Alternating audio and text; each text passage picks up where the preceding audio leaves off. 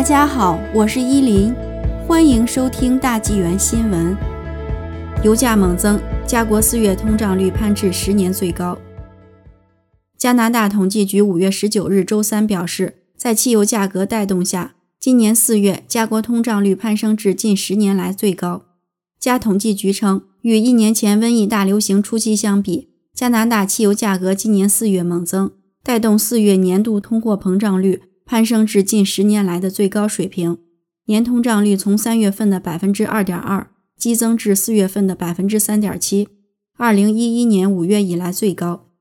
今年四月，汽油价格同比上涨了百分之六十二点五，是加统计局有记录以来的最大年度涨幅。不计汽油价格，加国四月年通胀率为百分之一点九。地区来看，每个省的物价同比都有所攀升，大西洋地区偏高。原因是当地居民通常以燃油取暖，受燃料价格上涨影响较大。